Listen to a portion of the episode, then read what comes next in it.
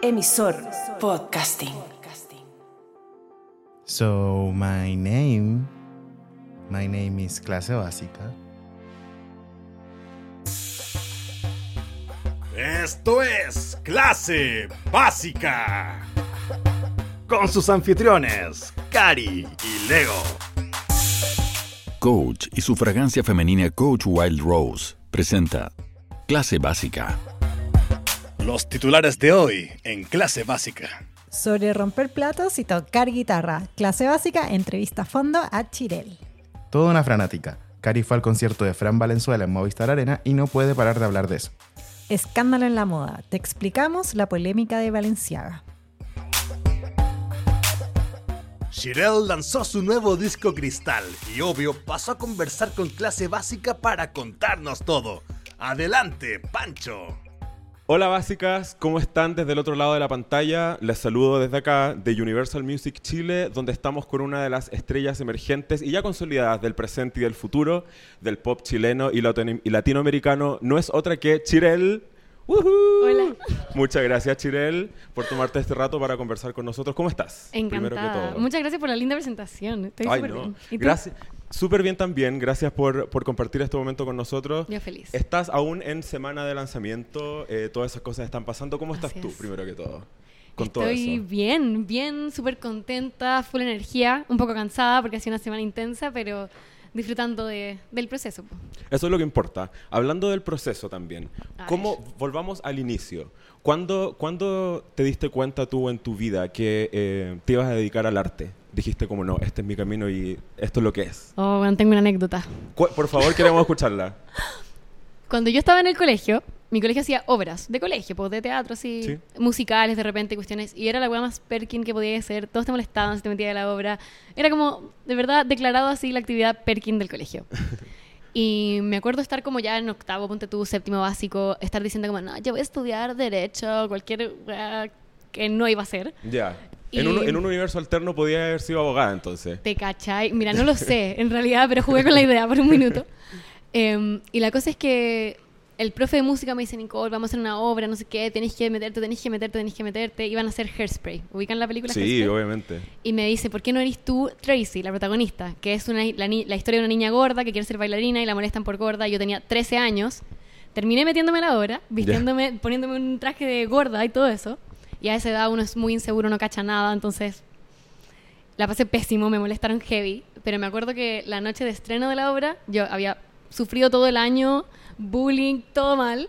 Y me acuerdo bajarme al escenario y decirle a mi mamá como, este es mi lugar en el mundo, yo vine a estar en el escenario y a cantar y eso es lo que voy a hacer. Y de ahí fue como un antes y un después, porque además yo creo que mi mamá por primera vez me vio como convencida, ¿cachai? Y mi pobre mamá, que le salió un hija artista, también sintió, nada, esa emoción que tenía yo y ahora estamos aquí. ¿Fue entonces tu encuentro con el escenario el que te permitió como acceder a esta magia a la que te hiciste después?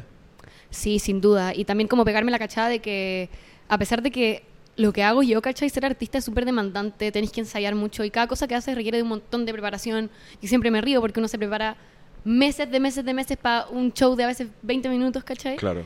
Y, y darme cuenta de que lo haría 10 veces de nuevo si fuese en escenario, ¿cachai? Sí, tú mencionaste algo súper interesante que tiene que ver con eh, el espacio de vulnerabilidad en el que los artistas escénicos especialmente Mm. eh, se sitúan, ¿cierto?, frente al mundo dispuestos a que se rían de ellos, dispuestos a que disfrutan con ellos y eso Sí. también exige un nivel de compromiso de parte tuya que ¿cómo lo haces para lidiar con eso desde ese momento hasta ahora? Pucha, yo creo que lo que hacemos los artistas, eh, eso es lo central, ¿cachai? Como que pienso siempre en la música que me conmovía a mí cuando, no sé, soy, cuando yo era fan de X artista, cuando escuché esos discos que me quedaron como pegados para siempre, ¿cachai? Yo soy muy melómana y, y siempre vuelvo como a esas cosas de las que yo me enamoré de la música, ¿cachai? Ya, para sí. situarme como referencias mías en, en cuanto a qué tan vulnerable y honesta quiero ser, ¿cachai? Claro. Y pienso en esos artistas que dijeron las cosas que para mí fueron refugio, ¿cachai? Y en querer serlo yo para otras personas, ¿se entiende? Sí, se entiende totalmente. ¿Cuáles son esos primeros eh, referentes para ti? Qué heavy. em, Que quizá hoy día ya no sean referentes, pero que sí lo eran en ese tiempo también. mira, algo que he contado ya en el pasado que para mí fue como en verdad demasiado clave cuando yo era chica, chica, así como primero básico, y todo el mundo alrededor escuchaba Britney Spears y música anglo, y yo me crucé con Shakira por primera vez. Y la vi tocando guitarra, ¿cachai? Escribiendo canciones latina, hablaba en castellano y tocaba una guitarra igual que la que había en mi casa. Y para mí eso fue como... Como que algo de eso que vi lo sentí mío, ¿cachai? Sí. Y me marcó para siempre. O sea, después de eso empecé a estudiar guitarra, ¿cachai? Y ahora ese es mi instrumento. Y yo me considero misma compositora y creo que como que haber, haberla visto a ella en esa figura fue como un clic, ¿cachai? Sí, eso igual es algo súper em, novedoso. No quiero decir que un artista pop necesariamente tenga que escribir sus canciones, Mm. pero tú sí lo haces Sí. eh, y, y eres compositora de todas las canciones de tu disco. Así es. Eh, ¿Qué significa? Y bueno, mencionaste a Shakira, que sin duda es una de las de los íconos de la composición latinoamericana Mm. eh, para las mujeres en español. Sí. Em, ¿en, qué, ¿En qué punto y de qué forma conectaste con la composición como forma de expresión creativa? Qué heavy porque todo pasa por algo al final. Sí. Y mi, mi mamá es una persona muy tradicional, muy estudiosa, ya que los libros, que hay que formarse, que hay que estudiar, la cuestión siempre fue muy así. Y mi casa está llena de libros. De cuando yo era chica había muchos, muchos libros que fueron, yo siento que para mi mamá, un refugio, ¿cachai? Durante su adolescencia y su infancia, ¿cachai? Y me acuerdo ser chica, casi plena pubertad, y encontrarme con sus libros de poesía. Ya. Mi mamá tenía antología de Gabriela Mistral y otros miles de, de libros increíbles.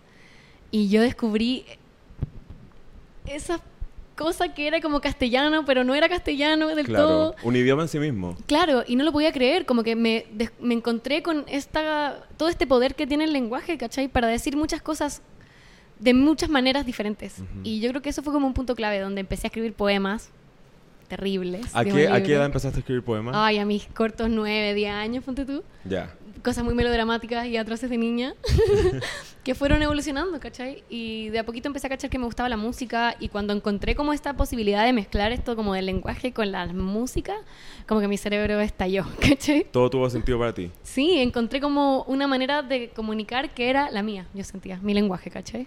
En eso, eh, tu carrera musical has tenido varios, bueno, hubo varios singles antes del lanzamiento de este disco. Sí. Eh, eres conocida hace ya un tiempo en la escena de, del pop, de la música urbana chilena. ¿Cómo tú te definirías como un artista pop o como alguien que aspira a ser reconocida como un artista pop?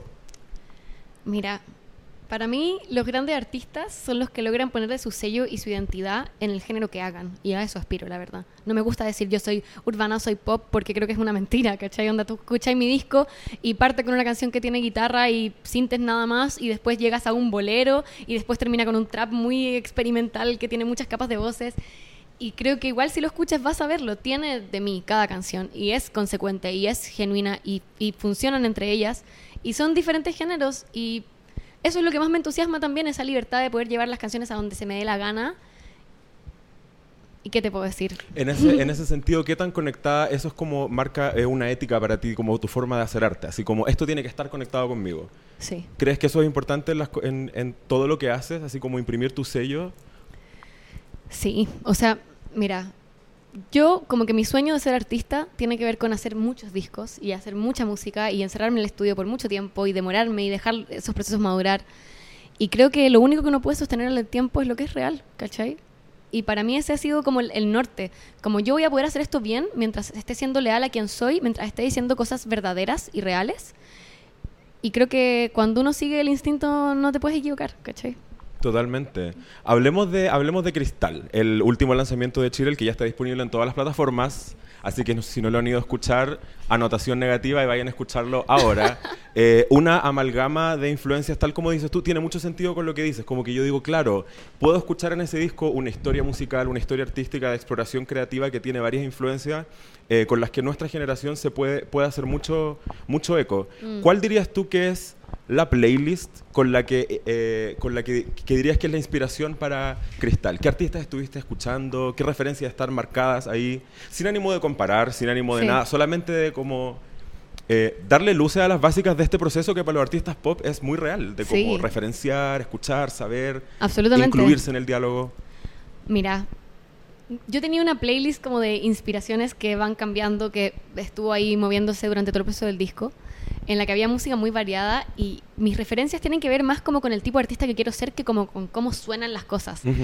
Yo como que mi proceso creativo, yo llego con las canciones escritas en guitarra y llego al estudio y digo, bueno, esta podría tener un piano que hiciera tun, tun, tun, tururún. Así nace Scarlett O'Hara, por ejemplo. Literal, Ya. yo cantándole el piano a mi productor y encontrando las notas hasta que encontramos la melodía que yo imaginé. Entonces, nunca me referencio como de otros sonidos porque como que tengo, aparecen en mi mente esas ideas. Pero lo que sí son grandes referentes para mí son artistas como Zetangana, como Beyoncé, como Björk. ¿Qué géneros hacen ellos, por ejemplo? Claro. Es una Eh, pregunta difícil de responder, ¿cachai? Claro. Y sin embargo son lo más reconocible que hay, ¿cachai? Sí. Y para mí eso, esa es la referencia, como eso es lo que quiero lograr. Ponerle siempre de, quién soy y de mi identidad al género o al agua que se me ocurra hacer, ¿cachai? Sí, Cristal es un, es un fiel reflejo de, de eso. Hablemos un poco de tu relación con Christian Heine. Ya. ¿Cómo, ¿Cómo comienza esa relación? ¿Cómo se conocen? ¿Y cómo, fue su, cómo fueron sus primeros diálogos creativos? Cristian es un productor chileno increíble Sí. que está detrás de joyas del pop de Sí. Chile. Icónico, Sí, sí. por decirlo menos. Y yo era fan de su trabajo. Y como una es insistente, lo perseguí hasta que lo encontré. Me conseguí su correo no sé de dónde. Y él muy generosamente accedió a conversar conmigo una vez después de que le escribí por todos los medios posibles. Y en esa conversación que tuvimos en algún café o algo, me he dado cuenta que hay gente muy generosa cuando uno pide también, ¿cachai? Que está dispuesto como a tenderte la mano, a ayudarte, sobre todo en estos rubros donde uno no tiene idea cuál es el punto de partida, ¿cachai? Exacto. Y eso me pasó con Cristian. Él tuvo como la generosidad de sentarse conmigo a responder preguntas, como que sin ni siquiera una idea de que pudiésemos hacer algo juntos, ¿cachai? Entiendo, sí. Que obviamente era un sueño para mí, pero un sueño que yo veía muy lejano. Y en esa conversación yo le digo, bueno, es que yo escribo canciones, pero en verdad no sé si son tan buenas, si hablan de esto, hablan de lo otro. Y él me dice, oye, ya a ver, mándamelas, weón, ¿qué tanta wea? Eran audios de mi celular nefastos. O sea, gracias Cristian Heine porque de verdad que no se rió de mí.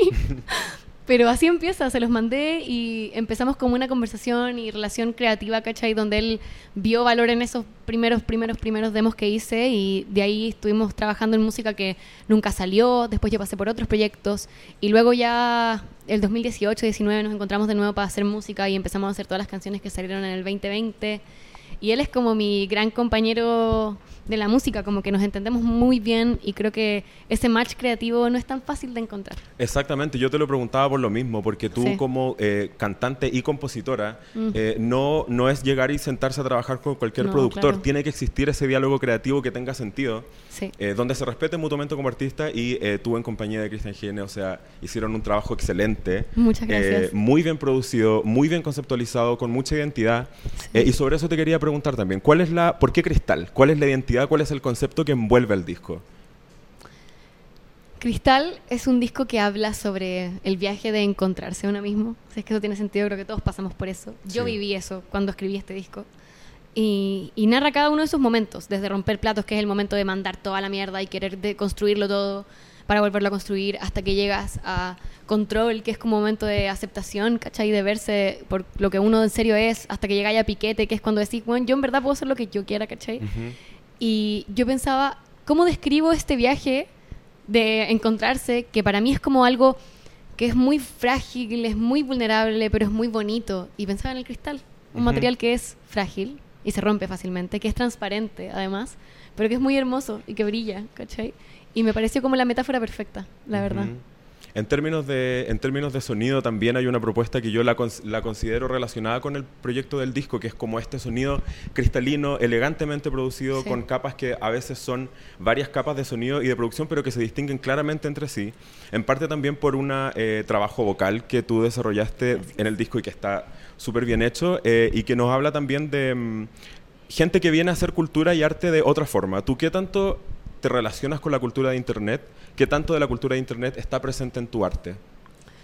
O sea, yo tengo 23, ¿cachai? Y, y pertenezco a esta generación que nos hemos criado con el Internet presente.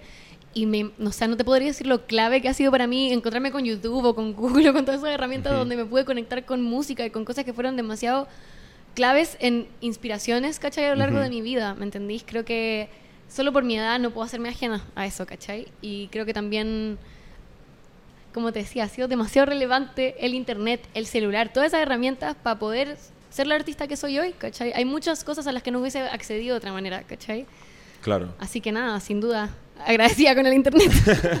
El Internet es una, una, una ventana que nos permite conectarnos entre nosotros y también mostrarle al mundo las cosas que estamos Totalmente. estamos haciendo. Bueno, o sea, yo aprendí a tocar guitarra en internet, con YouTube y con internet, básicamente, ¿cachai? Y pensaba, bueno, de no haberlo tenido, quizás quién sabe qué estaría haciendo ahora, algo que fue tan, tan verdaderamente clave, ¿cachai? Sí. Eh, ¿Cómo recomendarías tú para las básicas que ya las castigamos, pero que no han escuchado Cristal? O a las que ya lo escucharon y lo quieren escuchar de nuevo, ahora se viene el fin de semana, el fin de semana que se venga. Eh, ¿Cómo recomendarías tú escuchar el disco? Así, previa con amigos piola, reventando el parlante y que los vecinos te llamen a reclamar. Eh, A ver, yo creo que si vas a escuchar este disco, escúchalo quizás solo, con audífonos y en un espacio seguro y de confianza. Ah, ya.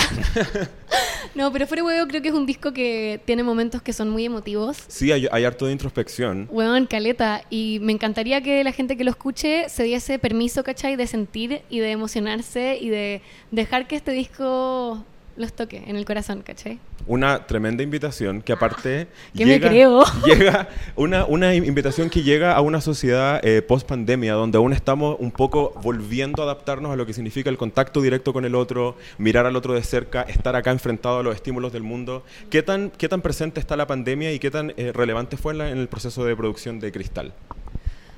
Pucha, muy clave. Yo creo que a todos nos ha pasado que como que después de vivir lo que vivimos nadie es la misma persona. Y Mm. para mí también fue muy importante. O sea, creo que algo clave que tuvo la pandemia, que fue, yo quiero decir algo positivo mirando el vaso medio, medio Ujú. lleno, es que me quedé sola con mis pensamientos muchas veces, ¿cachai? Como que uno no tenía la posibilidad de ocuparse o de llenarse de ruido o de gente o de cosas que hacer. Estabais solo en tu casa, básicamente, ¿cachai? Y para mí eso fue en verdad un gatillante de pensamientos que en verdad fueron demasiado importantes en el proceso de hacer este disco y de quién soy como persona, ¿cachai? Quedarse solo con tu mente. Ah, es heavy. Es un lugar, la mente, la mente es un barrio peligroso si uno no está listo, si uno no está listo para enfrentarlo. Absolutamente. En la oscuridad de la noche. Y así en el silencio y encerrado, ¿cachai? Obligado a estar ahí solo contigo mismo y tus pensamientos. Creo que es un desafío y que si uno lo hace con la mente abierta, te encuentras con, con partes de ti nuevas y que a veces son muy hermosas. Totalmente. Ya saben entonces, básicas, a escuchar Cristal con audífonos, piolita. Déjense sentir, pero después no se pierdan la oportunidad de vacilarlo con amigos porque de verdad que hay... Los momentos emotivos son emotivos y los momentos de celebrar son una celebración, son una fiesta. O sea, Me encanta. sí, re- re- realmente vale la pena. Eh, nosotros acá en clase básica eh, buscamos revertir el significado de la palabra básica y darle una nueva una nueva vida, ¿cachai? A muchos de nosotros, muchas de nosotros, nos pasa que nuestros cercanos, nuestros amigos, el status quo, ¿cachai? La industria, la gente nos dice como, oye, esos son intereses básicos, ¿cachai? La moda, el estilo, la cultura pop, la tele. Eh, sin embargo, nosotros creemos que es parte eh, importante de nuestra identidad millennial, al menos, eh, de la identidad de las generaciones que nos criamos viendo Internet y consumiéndolo como parte de nuestra identidad. ¿Cuál es tu relación con esos intereses, entre comillas, superficiales, con la moda, con el gossip, con la cultura pop? Yo encuentro que cualquier cosa que nos conecte, ¿cachai? Es algo positivo. Ser básico, como por así decirlo, ya, puede ser básico, pero también es un lenguaje que todos entendemos. A mí me parece eso lo más bacán e inclusivo que hay, ¿cachai? Poder como compartir un tema o un interés con mucha gente. Me parece que eso es poderoso, ¿cachai? Ujú. Así que eso diría yo, que hay un poder en ser básico ¿Tú dirías, dirías que te consideras básica en algunas temáticas. en este, en, este, en este aspecto de ser una persona que le gusta la tele, que, que, que- que sabe consumir la cultura pop eh, sin caer en el... ¿Cuál es, tu, ¿Cuál es tu relación, por ejemplo, con el, con el gossip, con la farándula negativa, entre comillas? Mira, ahora que soy artista y que estoy empezando en este viaje como de la vida pública, le he tomado harto respeto, pero fui fanática de todas esas cosas. O sea, Dios bendiga a las Kardashians que me acompañaron en muchos momentos y que también fueron un escape, ¿cachai? A veces uno quiere divertirse, quiere reírse, quiere estar liviano y sentirse liviano con todas las pesadeces de la vida y con lo intensa que puedo llegar a ser yo también. Y esos espacios, esas cosas fueron gran- grandes compañeros. Sí, que no necesariamente tienen que ser negativos, ¿cierto? No, por- negativo, ¿por qué? Oye, Chirel, eh, ¿de, qué, ¿de qué forma tú te inspiras en este mundo donde estamos constantemente siendo comparados y todos para encontrar tu estilo y encontrar tu voz? Cuando de repente te enfrentas a estos demonios de como ay, eh, de compararte, de sentirte insegura, ¿cuáles son los mantras o las cosas que te hacen volver a tierra y decir, Mm. Yo creo que para mí hay como dos grandes cosas que son mis nortes. Primero, seguir el instinto y los sueños de uno. Creo que cuando uno tiene claro para dónde quiere ir, lo que pasa afuera tuyo da lo mismo porque estás siguiendo como tu propio camino y eso siempre está presente y es lo más importante para mí. O sea, hacer discos, por ejemplo, ¿cachai? Mientras todos los demás estaban haciendo lo que sea que estuvieran haciendo y yo estaba encerrada en el estudio sin que nadie supiera lo que estaba haciendo. Eso fue clave para mí, decir, bueno, estoy acá y estoy encerrada en esto, mientras mis colegas están sacando música y haciendo cosas increíbles, por ejemplo, ¿cachai? Que es obvio un momento que uno se siente inseguro. Claro. Es que estoy haciendo lo que quería, ¿cachai? Y eso siempre va a ser un regalo. Y la gratitud, al fin y al cabo, tener eso siempre presente. Yo tengo escrito en el espejo de mi baño gratitud, así con Ruch. Porque, no sé, creo que en verdad, en los momentos más oscuros, también cuando uno piensa que las cosas son por algo y que hay un motivo y que siempre hay otras cosas hermosas que agradecer, al final no te podéis bajonear tanto si siempre hay algo lindo que ver, ¿cachai? La gratitud es un tremendo mantra, es un tremendo mantra para repetir. cringe! Y algo, al- algo, pero algo que cringe, pero que, no- que nos llega a todos, yo creo, con mucha fuerza. Y Chirel, te quiero agradecer nuevamente por este rato en el que conversamos. Recordarle a las básicas que vayan a escuchar Cristal, disponible en todas las plataformas, tremendo disco de eh, música nacional. Y si quieres darle un mensaje a las básicas, eh, puedes saludar a la cámara y decírselo a ellas mismas. Hola mis básicas, muchas gracias por estar aquí escuchándome. Las quiero dejar súper invitados a todos a que escuchen mi disco Cristal, que como ya les contamos aquí tiene sonidos y canciones para todos los gustos y todos los colores, así que nada, les mando un beso grande. Eso, muchas gracias, muchas gracias Chirel. Chao básicas. Lo escuchaste primero en Clase Básica. La sección musical es presentada por Coach Wild Rose o The Puck Farm. Leo, fui el viernes pasado al concierto de Fran Valenzuela en Movistar Arena y te lo juro, ahora soy fanática. Este es el episodio donde finalmente sales del closet como fanática. Totalmente, totalmente fanática. Mira, yo nunca había visto a, a Fran Valenzuela en vivo, yo creo que por ahí iba. Obvio que me sabía todos los temas. Era un- Era un concierto muy especial porque Fran no vive en Chile ahora. Entonces era como un encuentro con sus fans también, ¿no? Era también un, un reencuentro en el Movistar Arena que no había tocado ya hace un montón. Ah, Brígido. Y también que además de temas de su nuevo disco, de presentar el nuevo disco que tiene, Vida tan bonita, iba a cantar también temas, los clásicos, clásicos Fran Valenzuela. Que eso es lo que te iba a decir, que todos no sabemos los temas Fran Valenzuela. Obvio. ¿Son como parte de- Chile o qué? Creo que si pololeaste en Chile durante los últimos 15 años, te sabía un tema de Fran Si Valenzuela. prendiste la radio. Yo tengo como tres pololeos que tienen un tema de Fran Valenzuela insigne, distintos.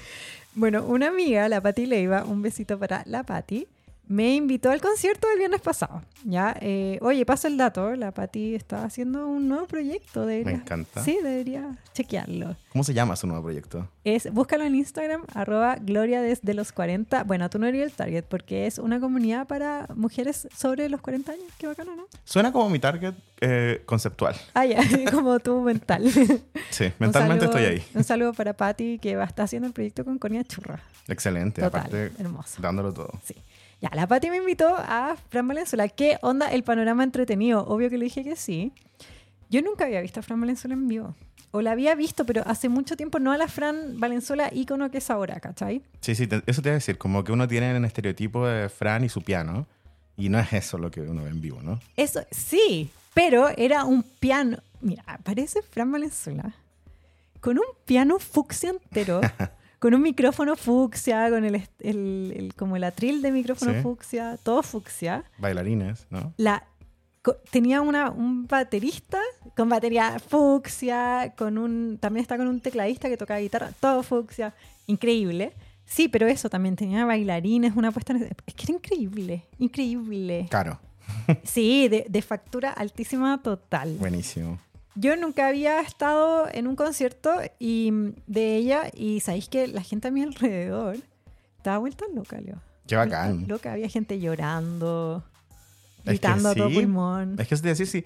Yo me voy a robar la historia del Pablo. ¿Te acordás que le contó él que una vez tocaba Fran Valenzuela Un en un, en festival? Sí. Pablo. Un saludo a Pablo, gracias por esta historia que voy a contar. que él fue a a verlo en un festival, o sea, él fue a ver a otro artista en un festival y tocaba Fran Valenzuela. Y cinco minutos antes que tocara Fran Valenzuela, vio correr como una manada de gente, ¿cachai? Porque podían llegar tarde, como onda querían estar adelante. Y cuando ya veis como grupos de gente corriendo para ir a verte, como para no llegar tarde a tu concierto, es porque ya estáis como haciéndola, ¿no? Como arriba. Sí, pues sí. No, acá estaban fanáticos. De partida del Movistar estaba repleto. Y eh, la gente con carteles, la- el club de fans de Fran Valenzuela se dedicó a poner en todos los asientos como papelitos para hacer dinámicas durante el concierto. Qué increíble, como que desata pasiones, Fran Valenzuela. Qué bacán, un fandom organizado además, me encanta. Sí, como sí. K-pop nivel. Sí, era, sí, era como K-pop. Y toda la gente con cintillos, con la merch, bueno, así fanáticos. Yo estaba así como, wow, muy, muy prendida. Y parte del concierto, que todavía no lo puedo superar. No lo puedo superar, Leo. La, la, la puesta en escena, la, el talento de Fran Valenzuela, la voz, como su voz llenaba el Movistar, ¿entendí? Y además que la gente, canta, la gente cantaba así a todo pulmón, incluía yo. Igual su voz se ponía por sobre la nuestra y era así hermoso, puro talento. Qué bacán. Quiero, eh, loca también con los bailarines. Era un cuerpo de baile durante el, el concierto era súper largo. Y sabéis que lo hacía súper corto, no lo notaba ahí. Y todo el concierto estaba mega coreografiado. Cada movimiento y, y Fran, junto con su cuerpo de baile, súper acoplada, bailando con ellos. Los bailarines tenían momentos en que hacían solo. No, era una locura. Perfección. Eso, eso. Era como un, un show de, de primer nivel, ¿entendís? Como Sí, qué brígido. Como es raro igual, o sea, no, cada vez más, obvio que en Chile hay una buena industria musical y bueno, acabamos de escuchar una entrevista a Chirel, ¿cachai? Eh, hemos en el podcast entrevistado eh, a Sofía, que también está, está como súper pegando, a la Jaira Mena, etc. Hay una industria, Obviamente. sobre todo de mujeres muy bacanes. Y, y por eso también me sorprende, pero para bien, como que me pone contenta que el nivel de los shows en vivo, o por lo menos el nivel que está dejando la Flama Valenzuela después de este concierto en Movistar, esté tan alto. Qué bacán igual, porque, por ejemplo, eh, Chile, ya onda, sabemos que Chile está como siendo un país súper reconocido en lo que respecta a la música urbana, ¿cachai? Onda, como todo el mundo está escuchando música chilena. Y eso también está haciendo que todos los otros géneros chilenos estén como levantando a la altura. Entonces, el pop está de un buen nivel, ¿cachai? El rock está de un buen nivel, el hip hop, ¿cachai? Igual siento que con este show, o, o para mí que la vi, para mí fue muy impactante. Eh, me encanta que estés como choqueada, ¿sí? Eso... sí, pero para bien, estoy feliz, como que fui tocada por la música de Fran Valenzuela, ¿cachai? sí, sí. Ya, siento que ella en el fondo está, es- ella es una artista consagrada, entonces este show fue un poco como de un, de un guiño a, a- a su larga y consolidada carrera, ¿cachai? Sí. Y eso también es muy, muy poderoso, como siento que ella, en, en- claro, el show estaba hermoso, la escenografía hermosa, las visuales, increíble, el cuerpo de baile, sus cambios de vestuario, su talento, ella toca piano, toca otro instrumento, en un momento se tiraba arriba del piano, o sea, mucha presencia. Eh, pero también había momentos en que solo era Fran y, y un micrófono y era muy poderosa. Bueno, es que también es una cantautora, ¿cachai? Entonces como que en el fondo en vivo te enfrentáis como no solo a ella artista, sino también a sus letras, a sus emociones de esas letras. Hablaba como... o sea, como- Caleta. eso te voy a decir como Hacía también... storytelling. Eso, eso es muy importante. Cuando uno, porque un artista que al final uno no, como obvio que tiene muchas canciones pop, pero su fuerte está como en la experiencia como más emocional, ¿cachai? Entonces, En todo momento te hablaba un poco antes de cada canción y, y yo que nunca lo había visto en vivo, no sé si so- lo hará siempre, pero sabéis que me- m- como fue mi primera experiencia, mi primera, y ni cagando la última, o sea, yo estoy ahí en el próximo concierto de Santiago. fanática total. Sí, eh, siento que me, me ayudaba a meterme en el mood y, Es que y eso a sentirme en, sí, Sí, como poder como sentir. transmitirte la canción más allá de solo cantarla, sino como sentirla. ¿cachai? También contaba anécdotas de cuando había escrito ciertos temas, eh, por ejemplo, temas igual em, súper emotivos que ella decía, bueno, este tema se la dedico a todos los que perdieron a alguien, por ejemplo, porque yo perdí. ¡Ay, no! Yo ni lloré. Sí, lloro mucho últimamente, no sé. Pero Qué Valenzuela me hizo sentir. Ya, y quiero destacar cos- hartas cosas que encontré increíbles.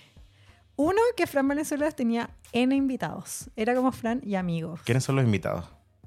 E- ella prese- los presentaba y todos los invitados entraban, la abrazaban y después cantaban el tema. Fue Noah Blanco, estuvo invitado Dulce Yagras, eh, un argentino, no recuerdo, pero así era un montón de invitados ya. Y en un momento, estoy, mal- yo quedé mal.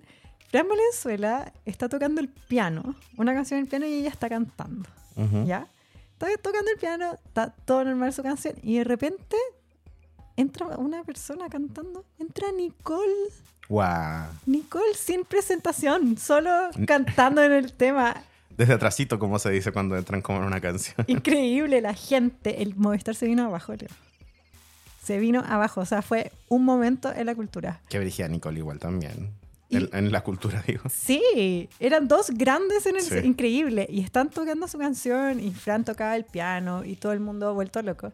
Y de repente, en la misma, Leo, la misma canción. De repente entra una tercera persona, ¿Quién? Princesa Alba, En serio. y cantaron las tres. El- el- el- las tres generaciones del pop, básicamente. ¿Cachai? Qué brígido. Fue a moment in culture. Sí. A cultural reset. Fue increíble estar presenciando eso. ¿Te imaginas, y aparte, lo que debe ser si te gusta Fran Valenzuela, Nicole y Princesa Alba y se presentan las tres juntas? No sé. Como a mí, ¿Cachai? Por eso. que lo como viví. Que, así que buen regalo de, de Fran Valenzuela para sus fans, digo. con la Pati gritamos. De más. Como todo el Movistar, en verdad. Qué bacán. Fue increíble, de verdad fue increíble. También hubo otro momento que me impactó mucho. Que Fran Valenzuela, en un momento, como que siempre está todo el tiempo hablando con sus fans y agradeciéndoles. Porque tú en un momento se pone eh, una bandera gay como sobre el vestuario, ¿cachai? Eh, y yo no sabía que, que Fran Valenzuela tenía una fanática eh, como tan gay. importante activista, porque cacha que en el concierto había un montón de banderas, como Sí. que era un- una temática al parecer de Fran, cacha, yo no sabía. Es que también tiene unas canciones súper heavy. Es como si eres un joven homosexual, de más que hay enganchado con ese tipo de, así de, de letras, ¿cachai? Como son dramáticas e intensas y, y al mismo tiempo contenidas, ¿cachai? En un envase como elegante que tiene que ver con, con la formación clásica del piano. Entonces, ese diálogo musical, eh, a mí, por ejemplo, te lo digo, tengo tres relaciones que tienen una canción distinta de Fran Valenzuela, que es como el intro de esas relaciones que tuve, ¿cachai? Me encantó esa, esa arista activista. Es que es demasiado seca. ya, pero aparte de Y eso, bonita. con, también hermosa esa presencia, sus vestuarios. Mucha presencia, la encontré poderosa. Qué mal, me dejó muy mal. ya, todo, en todo momento, Fran Valenzuela está muy conectada con su audiencia. Se, se sentía. Ujú. Ya, como yo estaba eh, eh, igual de así como que Fran me estuviera hablando a mí a la cara, ¿cachai? A los ojos. Igual como la persona que estaba en la segunda fila. Obvio. Sí? Eh, y en un momento ella, no, no recuerdo cómo lo, presenta, pero dice como, gracias a ustedes, como que le, agradece a sus fans, ¿cachai? Y un tema, ella baja del... Leo, fue, fue increíble. Más encima yo estaba, no estaba en cancha, estaba como en, en platea, entonces vi, vi todo esto desde arriba, ¿cachai? Fran Valenzuela baja del escenario y se va a meter entre medio de toda la gente y a toda la gente la va saludando, a todo el público. Qué linda. Mientras canta una canción, se metió a la cancha, al medio de la cancha. ¿Quién hace? Toda la canción, toda la canción fue saludando a todo, todos sus fans, a toda la cancha. Fue increíble. Pero es que esa es una estrella. pu. Sí, es realmente una estrella. Yo quedé fanática. De verdad. eh, mi- mira, de- esto es para mi hermana, si lo están escuchando, que mi hermana son mega, mega, mega fans de Fran Valenzuela. Y siempre me decían como, ¿te va a gustar? ¿Te va a gustar? No, sí me gusta, pero no para... Porque mi hermana iba a los conciertos, ¿cachai? Me decían, anda con nosotros. Yo, no, vayan ustedes. Bueno, y ahora sí, quiero que... la invito yo a un concierto de Fran Valenzuela. Sí, demás. Es que también Soñado. Eso, yo me quedo mucho tiempo como con los singles, pero en realidad la vasta carrera de Fran Valenzuela tiene demasiados buenos temas y voy a llegar a mi casa a escucharlos, la verdad. Sí, yo quiero que estoy en una misión frenática de que todos nos vemos en el siguiente concierto. No me lo pierdo. Así con Fran. Me encanta. Estás escuchando el mejor podcast de farándula y espectáculos. Clase básica. Bible. Ya, amiga, el tema creo que es como el tema de, de fin de año. Estamos cerrando este, te- este año con este tema, yo creo. Y todos nos lo han pedido. Y todos tienen una opinión de esto también. Pero también mucha gente que no entiende qué onda. Es que también yo creo que a veces es mejor como no apresurarse. Entonces vamos como... Por parte. Sí, porque esto en un momento quiero transparentar que nosotros dijimos hablemoslo en el podcast. Y después dijimos no, porque en realidad es como mucho de moda, quizás no es tan clase básica, es como demasiado de nicho. Yo lo tomé como un tema Y pasó como lo mismo que pasa con todos los temas que decimos que no vamos a hablar de ellos, Kim habla de eso. Kim habló de eso y nada, nos llamó. Nos Y dijo, nos "Oye, llamó. ya, vayan a hacer la pega, ¿qué les pasa? Sonó el teléfono rojo que tenemos, no, no, sonó el teléfono beige que tenemos, que es para emergencias Kardashian, y dijimos, ya, vamos a hablar de entonces. Bueno, ya Kim, vamos a hablar de Valenciaga entonces. Ya, así que Leo, necesito yo y todas las básicas que no han parado de pedirlo, que nos expliques qué, qué onda que está pasando. Ya, mira, como todas las básicas y yo, primero hay una justificación relacionada a números, plata, que es como en el fondo lo que, lo que podemos decir que es lo objetivo de esta situación. ¿Ya? Valenciaga es una marca muy famosa que existe hace cientos de años, onda, y podemos irnos como más atrás en la historia de Valenciaga, pero primero vamos con eh, de dónde se origina todo esto. Desde la pandemia, que es por ejemplo desde el 2019 aproximadamente, que Valenciaga ha aparecido en los rankings de moda, como el, list es como el más famoso, pero hay varios más, como la marca más innovadora, la marca más vendida y la marca más famosa, durante 2019, 2020, 2021, hasta el 22. Y en los primeros lugares me refiero al lugar 1 y el lugar 2, como no se ha bajado de eso, ¿cachai? De la más vendida. Ujú. ¿En serio? De lujo sí. Wow. Pero hay, hay tantas más que suenan más. Louis Vuitton, Gucci. Pero es que Valenciaga también tiene mucho, mucho producto chico, ¿cachai? Como Ah, billeteras, ca- como más panties, accesible entre calcetines, claro. Entonces, y el hype es muy alto. Entonces, eh, esta lista que se llama List con Y es como la más importante, pero que también es como, saca como cuatro listas al año. Y este último año, eh, Valenciaga apareció en el lugar, en el lugar 3 y en la segunda, en el- como en la, en la tercera lista que sacan en el año, sa- salió el lugar 4. Bajó. Bajó y bajó onda del lugar 2 al 3 y del 3 al 4. ¿Cachai? De mal, de mal en peor. De mal en peor. Ay, espérate. Esto. Valenciaga bajó el lugar coincidentemente desde que Kim es su rostro. Eh, no tanto. Ah, como-. Ah, ya, me quedo tranquila. me puse muy triste. No, por, por el periodo de estas listas, yo creo que es como desde que Kanye modeló para Valenciaga, de ahí empezamos a bajar. ¿Cachai? Hace poco. Sí. Súper como- poco. súper Esto fue poco. para Couture Fashion... No, mentira. Para Fashion Week De París. de París. Sí, que fue hace como dos meses, por ahí. Ya. Mira, no voy a pegar tanto las precisiones y las imprecisiones porque en realidad... Es que quería hacerme como que la que sabía, Leo. Bueno, y este, este listado, que es como el más importante porque también cuenta diseño y cuenta como las campañas no convencionales, ¿cachai? ¿Ya? Y eso es lo que marca una marca, eso es lo que da a una marca que decimos hot. Como the hottest brand, ¿cachai? Es La como, más de moda, la, la más... no es solo la que más vende, sino como la que es más innovadora y la que es más no convencional en sus publicidades, ¿cachai? ¿Ya? En ese sentido, Valenciaga, antes de caer al lugar 4, estaba así como todas las meses sacaba una campaña distinta que, por muy subliminal que fuera, todos terminábamos hablando de ella. Kim eh, modelando para Valenciaga era una campaña, Kanye modelando para Valenciaga era una campaña, Los Simpson, un capítulo de Valenciaga, otra campaña. ¿Verdad? En la invitación del teléfono roto, la invitación que era una billetera como encontrada con muchos documentos. Eso era muy bueno. Ya, ¿cachai? Todas esas cosas eran campañas también y que por lo no convencionales hacían como subir el, el, el hotness de la marca, ¿cachai? ¿Ya? Y bueno, cuando Valenciaga cae, ¿cachai? Al, al puesto número 4 pasa esta campaña navideña, que es una campaña de productos para la casa. Esa fue la primera. ¿Tienen un- una división de hogar como decoración? Sí, como de vasitos, pañuelos individuales, toallas, etcétera. ¿Ya? Y la campaña de fotos de esta... es- o sea, te estoy dando el contexto que era una marca un poco desesperada porque había bajado dos puestos de un ranking que hablaba de la marca que está en boca de todos. Necesitaban hacer algo Algo que llamara la atención y que, y que levantara como la conversación sobre Valenciaga, como ¿Ya? que todo el mundo estuviera hablando de eso. Ya.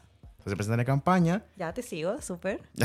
navideña que en el fondo salen como están hechas en el mismo estilo de un fotógrafo muy famoso llamado Gabriel Galimberti, que es famoso porque sus fotos son con niños y todas las pertenencias de estos niños, digamos, juguetes, ropas, cosas de casa, etcétera, están como puestas, como dispuestas de una forma que son como el niño al centro y todas estas cositas en el alrededor como de los niños. Ya.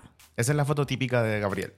Y para Valenciaga era lo mismo, los niños al medio y todas estas como objetos valenciagos alrededor. Y los niños tenían como unas carteras, que son como unos osos con como con correas y con estas como haciendo referencias como sadomasoquistas, como medio gótico, eh, medio gótico y sadomasoquista. ¿Ya? Como, ¿cachai? Estos arneses. Sí, sí. Ya, eran como unos ositos con estos arneses con punta y cosas así, y los niños tenían estos osos en las manos. Medio, claro, bondage. Medio bondage, que Eso, exactamente. y la campaña en el fondo causó mucha eh, impresión en el fondo porque eran estos niños con estos osos que claramente son una referencia mm, sexual, ¿cachai? Claro. Como... Ese era el factor shock. O sea, creo que era el factor como que todos podemos estar de acuerdo que está incorrecto. Como en el fondo poner un niño que no tiene como ninguna eh, posibilidad de consentir o no estar en esa foto y poner un objeto que tiene una clara referencia sexual, ¿cachai? En las manos de un niño es como un abuso al final. ¿Ya? Porque si lo Sí. pensáis, cuando si, tú, si yo soy ese niño y me sacaron la foto a los cuatro años y después la veo cuando tenga 20, voy a decir, yo no quiero, como no me hubiera gustado salir en esa foto. Claro. Es como cuando te sacan una foto pilucho. No, ¿Hay igual lo- yo creo, o sea, asumo, no sé, que debe haber sido ese el factor shock, como deben haberlo hecho para causar controversia. Claro, o sea, Porque la- es controversial, eh, eso que dices tú, la- un niño y algo sexual no van juntos. es como la, la, la- No tanto el concepto de la foto, que eso yo lo puedo entender, ¿cachai? Como que sea como transgresor, sino la acción de poner un niño con, la- con, con un objeto en las manos que tiene una referencia sexual para todos los adultos. ¿Me Ya, entiendes? Sí, como te entiendo. el- lo que está en juego ahí no es tanto como que el niño tenga el oso en la mano, sino como que cuando yo vea la foto voy a ver un niño con un objeto sexual en la mano. Claro. O un objeto que hace una referencia a lo sexual. Y eso al final es una forma de eh, como pasar a llevar los derechos de ese niño. ¿Cachai? Sí, yo, y yo estoy de acuerdo. Totalmente. Y yo creo que estamos Nadie de debería acuerdo. hacerlo. El único que no está de acuerdo es la persona que le dio luz verde a ese- a esa idea de foto. Claro, o ¿Por sea, qué? yo Como- creo que eso es lo que al final lo que ellos buscaban, como un poco porque Valenciaga tiene el concepto en general, no desde que existe, sino Valenciaga desde que es parte del grupo Kerning de las carteras. ¿Ya? El grupo Kerning tiene muchas, muchas marcas dentro de su conglomerado y Valenciaga una de ellas. Y el grupo Kerning, como en el fondo, en Valenciaga específicamente, tiene el concepto de que hacen una- un comentario sobre la decadencia de la clase alta y los objetos en general son para... Ah, y de ahí viene, por ejemplo, que fue viral cuando vendían esas zapatillas muy, muy caras que estaban muy rotas. Sí. También de que las modelos en sus desfiles usaran bolsas de basura. Exacto. Hay como una, este desfile que era como en la nieve, hacia donde estaba todo desolado y era como una pecera. Sí, Y los famosos estaban detrás de un vidrio y los modelos estaban como en una tormenta caminando. sí. Ya, todo eso al final siempre un comentario sobre la decadencia de la clase alta y la decadencia del lujo. Sí, o sea, de ahí eso me parece artístico. De hecho, a mí me gusta, lo, lo encuentro entretenido. Pero ahora esta cuestión de los niños no, no lo encuentro nada entretenido. Por eso, Lo encuentro como- muy, muy preocupante y terrible. Pero claro, pero si lo pensáis, igual sí es un tema que incomoda mucho a la clase alta, que son los casos como los de Jeffrey Epstein, los casos como los de... eh, ¿Cómo se llama esta, la, la pareja? Ma- Ma- Maxine, no, algo Maxwell. Sí. Ghislaine Maxwell. Ya, Ghislaine Maxwell, ¿cachai? Asimismo, las personas que han sido víctimas de tratas, como Claro, hablan. pero no ponía un niño para hacer un, un, Un comentario un sobre comentario eso, sobre eso. Eres Exactamente. parte de... Ya, ahí está. Por eso digo, como eso siempre va a estar mal al final.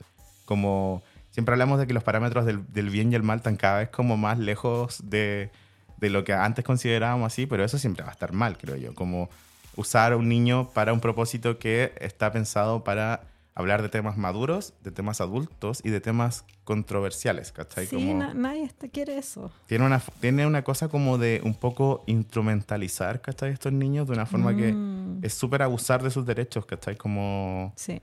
su derecho a, a no ser parte de algo así. Bueno, lo que yo entiendo es que todo el mundo opinó igual que lo que estamos opinando en este momento. Ya, pero es que hay un antecedente, porque mira, ¿Ya?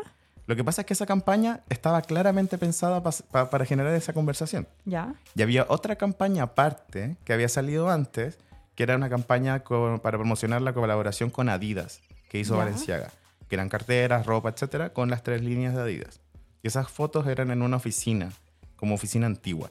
Y salía la Bella Hadid, salía... My name is... My name is Bella Hadid. Ya, y salía como una de las fotos, salía una cartera sobre un escritorio lleno de desorden, donde salía un trocito de un caso, de un caso como judicial ¿Ya? donde decía en el párrafo, o sea, la gente buscó el párrafo y lo buscó en internet y encontró que el párrafo era sobre un juicio que eh, hablaba de que en el fondo si se plantea la pregunta si es que en el fondo tú usabas modelos virtuales niños para hacer contenido para adultos, si era o no abuso infantil, ¿cachai? Lo que el juicio decía en el fondo era que sí, porque tú estás como en el fondo normalizando, ¿cachai? De cualquier forma, aunque sea un cómic, ¿cachai? Como estas cosas que usan como... eh, que por esto no quer- yo no quería hablar de este tema, porque lo encuentro demasiado oscuro y desagradable. y muy sórdido. Mu- de mucho. Ya, pues, y en esa misma foto de la... Usted, por su culpa, que usted pidieron este tema, ¿ya? Y esa misma foto de la cartera también salía un libro en el fondo que era de un pintor que pinta también como niños en situaciones como súper violentas, como de guerra, ¿cachai?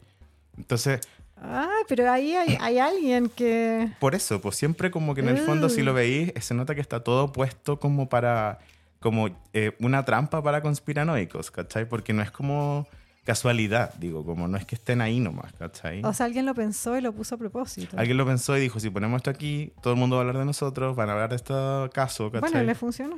Totalmente, y le funcionó como ellos esperaban un poco, que fuera como... ah, No sé. eso, es que eso voy. Ellos querían meter como la punta del pie en, en la piscina de la conspiranoia, pero no se esperaron de que en Estados Unidos las conspiraciones no son así como tranqui, ¿cachai? Mueven un montón de gente, mueven políticos, mueven famosos, ¿cachai?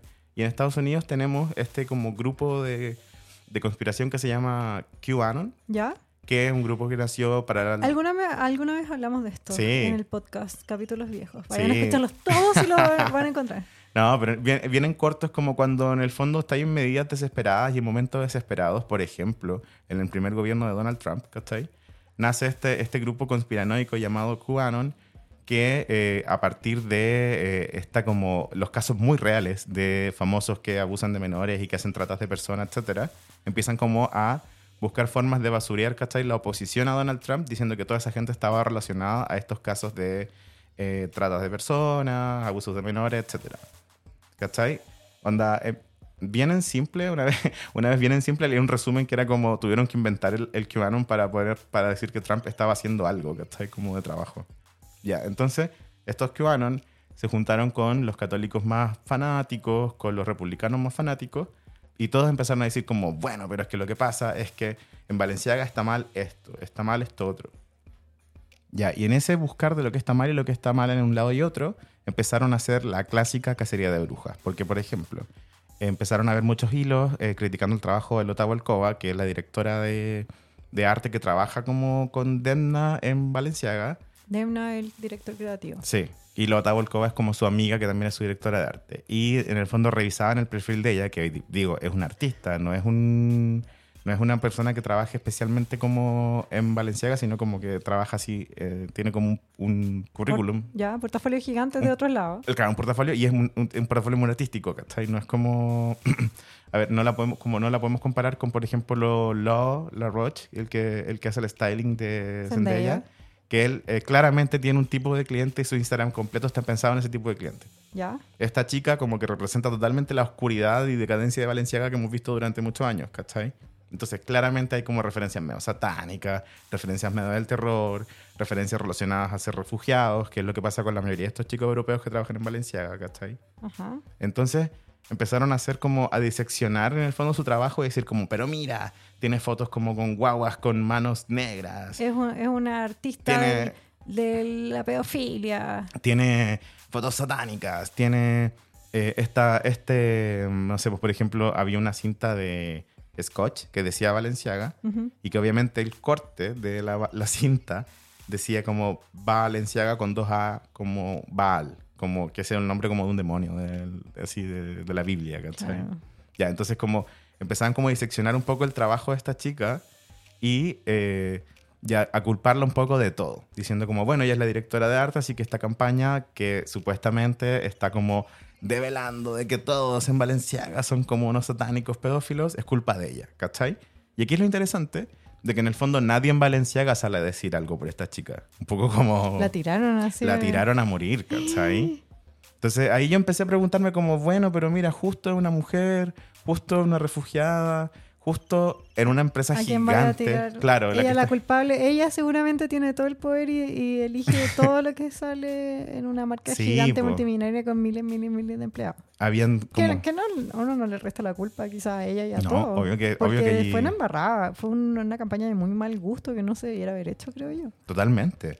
Pero también se hizo, y si se hizo y llegó a ser impresa y publicada en todos lados, no es que alguien subió el, el WeTransfer nomás, ¿cachai? Obviamente pasó por muchas, muchas aprobaciones, que también me dio risa porque había como, ese pensamiento es correcto, eh, de verdad las campañas pasan por muchísimas aprobaciones antes de ser publicadas, pero mucha gente usaba como ese argumento para culpar a los que están más abajo. Decían así como, bueno, pero este asistente, este fotógrafo, esta maquilladora, etcétera. Y es como, chica, de verdad, esos son los proletarios de ese tipo de Ellos no campaña. tienen poder ni de decisión. Y si dicen que no, se quedan sin pega nomás, ¿cachai? como que en el fondo culpar a los que están más abajo por lo que hace la empresa más grande, que tiene así como una junta directiva de ejecutivos que dijeron que sí a esta campaña, que la encontraron chora o qué sé yo, ¿cachai?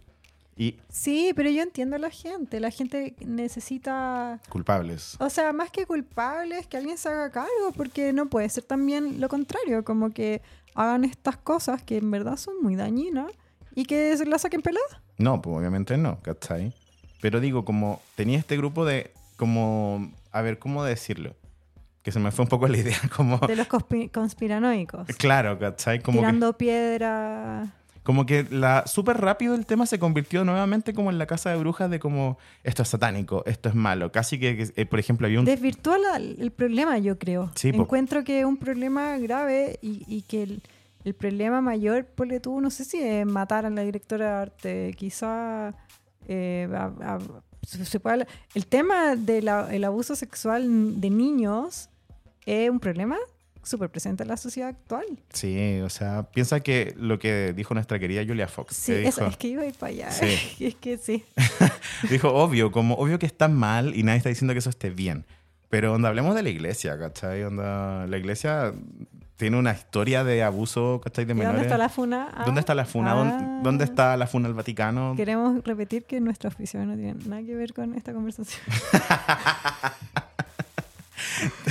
Por favor. Las opiniones vertidas en este programa son responsabilidad de quien las emite y no representan el pensamiento de quien lo auspicia. Ni lo, ni lo reproduce. Bueno, Por favor. Pero claro, ¿cachai? Y además pienso yo eh, que también fue muy fácil porque empezaron al tiro a decir comentarios que tenían que ver, por ejemplo, con la apariencia de los modelos.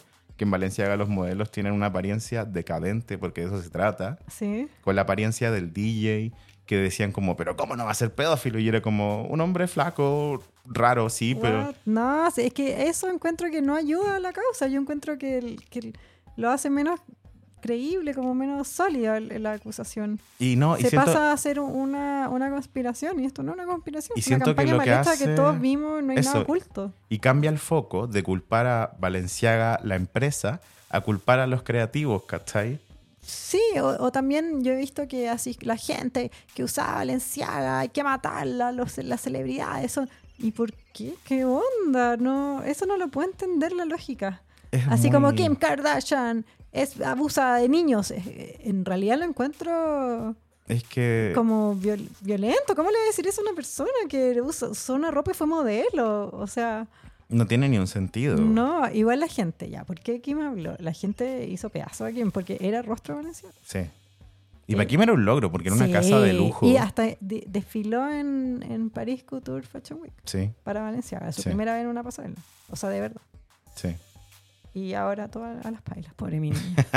O sea, pero Kim no dijo nada que estuviera mal, ¿cachai? Onda... Primero no dijo nada. Primero, por mucho tiempo no dijo nada y le hicieron pebre. Sí, después habló. Sí. Dijo que ella estaba reconsiderando su relación de trabajo con Valenciaga por este cagazo que se habían mandado y, que- y eso que estaba pensando, que ella no tenía nada que ver con esa campaña. De hecho, no tiene nada que ver, ni siquiera salía en la campaña. No. Pero que esa campaña y la conmoción que causó, porque fue muy fue creciendo también, esto es una em, polémica que siento que cada vez más grande y abarca más, y eso pasa más cuando hay marcas entre medio. La, la Kim dijo voy a, voy a reconsiderar y la gente de nuevo así como "Ah, ¿qué tienes que reconsiderar? Bueno, Kim hoy día dijo que mm, en realidad ella no iba a seguir trabajando con Valenciaga, que en este minuto ella no tenía un contrato activo con la marca, que no estaba teniendo ningún beneficio monetario en este momento por la marca, por usar sus diseños, porque Kim sabemos que últimamente ha usado mucho Valenciaga en sus Sí. looks, eventos, porque ya que era el rostro. Y además que todos los looks que ella tenía agendados, sabemos que Kim planea cada look que se va a poner por, por mucho tiempo de anterioridad, todos esos iban a ser reemplazados por otros diseños de acá en adelante. O sea, por, ya no por Dolce Gabbana. Te cambio funado por funado y medio. no, y, tam- ser, puede y ser. también hubo un, un periodo de que cuando explotó la noticia, ¿Ya? que insisto, sí, para todos debe ser preocupante que se usen los niños de esta forma, obvio que sí. Pero hay un punto si donde tu noticia la empiezan a retuitear puros fanáticos religiosos y pura gente que está buscando como... QAnon. Exacto, y Kanye empieza a decir que todas las celebridades que no han funado a Valenciaga son porque son cómplices de pedofilia, etcétera. A ese le conviene harto porque Valenciaga acaba de dejar de trabajar con él. Yo creo que Sí. no sé si le preocupan tanto. Obviamente como que él como- encontró una forma de responder lo que Valenciaga había hecho contra él, que era en el fondo dejarlo hacerle la desconocida. hizo discurso de odio. Sí, exactamente. ¿Qué es lo que la gente le está haciendo ahora a Valenciaga? Y me parece que eso es la, la- lo que hay que hacer. Igual está bien porque sabes que lazos. sí, eso como, como, castigarlos por la campaña me parece bien. De ahí a tirarle piedra a la, a la directora creativa. No sé o si sea, también. yo sé que la directora puede tener culpa, obvio, porque puede que haya dicho, sí, sé que esta campaña está buena, va a ser mucha conversación, démosle. Obvio que sí. Sí, Pero es un peón en una empresa que tiene un directorio, ¿cachai? claro. Entonces, pero lo que voy yo, que creo que es la primera, como Creo el- que es muy peligroso meterse en esas conspiraciones, loquito. Sí, o sea, creo que también si te gustan, tienes que tener como una cierta, que me gusta mucho Un el término. No más que eso, es como ser consciente de que tú también estás haciendo como suspensión de la credibilidad, se dice. ¿Cachai? Ya. Que es como yo tengo mi credibilidad donde, no sé, pues la gente no vuela y las tortugas no viven en el alcantarillado. Pero cuando yo veo a las tortugas ninja o cuando veo a Superman, suspendo mi credibilidad para decir, bueno, en esta historia que estoy viendo estoy convencido que este hombre vuela, porque Claro. si no la voy a encontrar aburrido. Cuando yo veo Dross, si, Estoy si yo no me hago la claro. que creo todo, lo paso mal. Exacto. Pero no por eso yo salgo de ver Dross diciendo... Helicópteros negros. Claro. Ya, pero digo, las conspiraciones agarran mucho vuelo en la suspensión de la credibilidad. Cuando digo, bueno, no quiero como vivir en un mundo aburrido, voy a creer en esto y agarráis papa, ¿cachai? claro. Más encima las conspiraciones, o sea, perdón, las corporaciones hoy en día eh, lucran con tu atención, más que nada. Porque Sí, pero Valenciaga no está lucrando nada con esta, con esta cara. No, es que creo que me gusta porque es un revés, indicio, eso, es un indicio de que eso se puede dar vuelta, ¿cachai? Que me parece se- excelente. a mí igual. Basta el shock para vender, que, Sí. que como de lo desagradable no me gusta. Me Yo creo parece que- poco... no- más que crea- poco creativo, lo encuentro como desleal, como feo. Sí, es que sabéis que es como un punto de inflexión. Porque antes de esto estaba como la marca que lo lograba era la marca que consumía cada segundo de tu tiempo y cada como cada rastro de tu atención, ¿cachai? Como porque son, en el fondo son marcas que están en empresas grandes, que están en el mercado público, y para estar en el mercado público no pueden perder plata, no pueden ser irrelevantes, no pueden ir a baja, siempre Ya. tienen que ir en alta. Y hoy en día, para ir en la alta o para ir hacia arriba como empresas de mercado público, necesitas comerciar atención. Atención todo el día, las 24 horas, los 7 días de la semana, que es lo que hacen las redes sociales, etc. Sí. Y es lo que marcas como Valenciaga también hacen, como tener tu atención. Sí. Como que estoy siempre hablando de ella, siempre estoy compartiendo cosas, etcétera, porque al final no nos vamos a comprar nosotros la zapatilla rota, ni vamos a comprar la bolsa de basura, pero sí el pantalón negro y la camisa blanca de Valenciaga, La ¿cachai? carterita. se venden, se venden un montón. Entonces, cuando pasa este como vicio por la atención, llegan a puntos como estos, donde la campaña, claro, cumple todos los checks para ser una campaña exitosa y aún así se les vino encima de una forma así, pero devastadora. Onda, probablemente este equipo creativo ya no va más.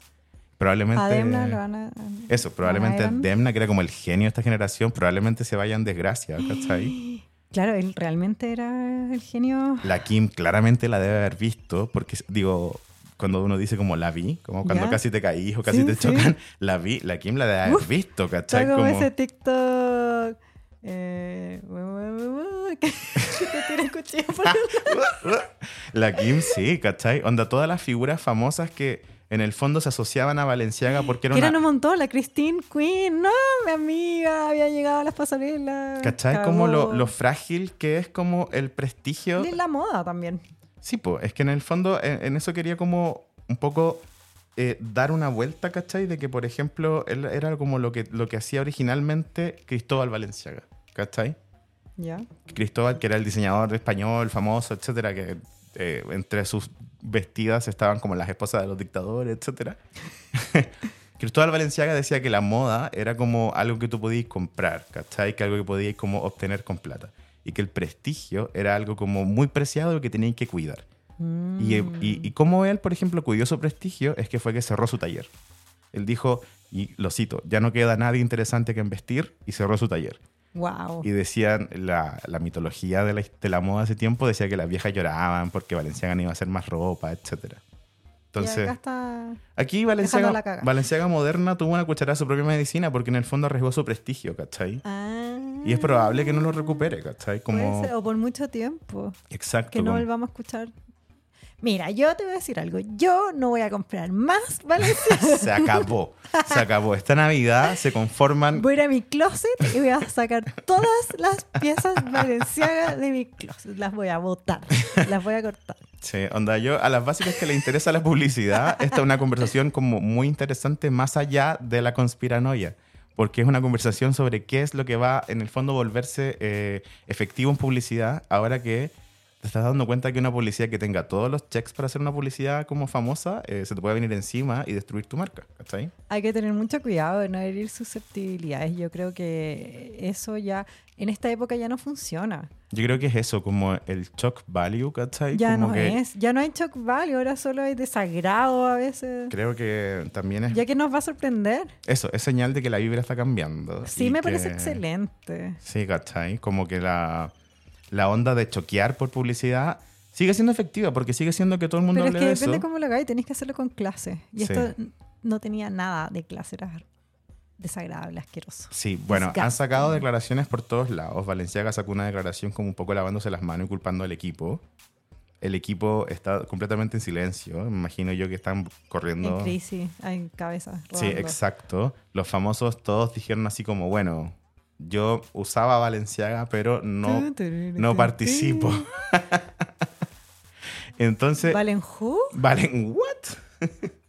bueno, entonces, en estricto rigor, ese fue como el punto o, o- o- o el límite, podríamos decirlo. Porque antes cuando veíamos las campañas de Valenciaga decíamos como, hoy, ¿dónde está el límite de su creatividad? Bueno, está ahí, lo Ahí vimos. está el oh. ¿Cachai? Entonces, claro, obviamente que si te gustan las conspiraciones, está lleno internet. ¿Quién va a querer ahora estar a la cabeza de Valenciaga? Nadie, que Nadie. importe. ¿Cachai? Exacto. Entonces, más Se le encima... espera mucho trabajo para recuperar su prestigio, como decía. Y mientras tanto, eh, pasó un, un huracán en la moda. O sea, Ralph Simons dijo que iba a cerrar su marca, que es una marca que a mí me gusta mucho, muy punky, que románticamente termina a los 27 años de existencia. Oh, Miuccia Prada probablemente se salga de Prada. Alexandra, Alejandro Michele se va a salir de, de Gucci. Entonces hay un montón de eh, gente moviéndose que en el fondo a mí me gusta porque te muestra que la moda, nosotros, nuestra generación, creció como con unos directores que llevaban como, no sé, seis, Aperna- apernados y- apernadísimos, años, y años, eternos. claro. Y aquí hubo como un movimiento de placas tectónicas donde en el fondo casi todos se movieron al mismo tiempo y a Valenciaga le tocó la peor parte, se le cayó la casa, ¿cachai? wow. Brígido. Esto es Game of Thrones de la moda. Sí. Entonces, estamos muy expectantes a ver qué pasa. Eh, no sé, como... O, quizás no, yo creo que habría que castigarlos con nuestra indiferencia. Sí, también puede ser. No le den poder, si al final eso quieren. Totalmente. Atención. Ah, Ah, entonces eso fue lo No que... compren Valencia. Esta Navidad no compren Valencia. Oye, que heavy, igual que yo, si me hubieran dicho que nada iba a pasar, pero oye, te, te doy para que te compre una, una cuestión de lujo. Yo creo que hubiera elegido Valencia, porque Es que estaba sí, súper de moda. Totalmente. Oye, ¿Irán a bajar de precio? De hecho, yo fui a en mis vacaciones, eh, fui a viajar y entré a una tienda valenciaga y me juré. El guardia me persiguió, dijo, esta weona está demasiado contenta y claramente no puede comprar nada. Igual es brígido porque este tipo de campañas eran lo que hacía cool a Valenciaga por sobre las otras marcas de lujo, ¿cachai? Como... Sí, era más cool. como- no, y Kim y Kanye en un momento, antes Kim, de la Kim llegó después, cuando Valenciaga ya estaba muy arriba, Sí. ¿cachai? Como antes de Kim, Valenciaga tenía como eh, artistas que eran modelos y eran gente Sí, rara, era ¿cachai? Cool, cool. Era como cool y medio inaccesible. Ahora Sí. se volvió como medio raro. paria. Un paria, ¿cachai? Sí. Entonces, cuando te pregunten qué pasó con Valenciaga, bueno, uno, una campaña eh, con insinuaciones sexuales donde había niños que no podían dar su consentimiento. Un gran no-no. Un gran no en cualquier tipo de medio. Dos, hubo muchos detalles en otra campaña que también hacían referencia a la trata de personas y al abuso de niños. Entonces, había muchos Antecedentes. antecedentes. Entonces, conceptualmente había muchos puntos en común con estos casos de Jeffrey Epstein, etcétera, Muy reciente también. donde los poderosos en el fondo han usado su poder de mala manera para abusar de menores, ¿cachai? Entonces, claro, si lo pensáis, sí, hay un comentario que siempre ha estado en la marca que es sobre la decadencia de la clase alta, pero aquí se les fue en contra porque no supieron hacerlo de una forma... eh, Que no ayudaran al, al problema. Eso, como que creo que hay un... O sea, si era una crítica, nadie lo entendió como una crítica.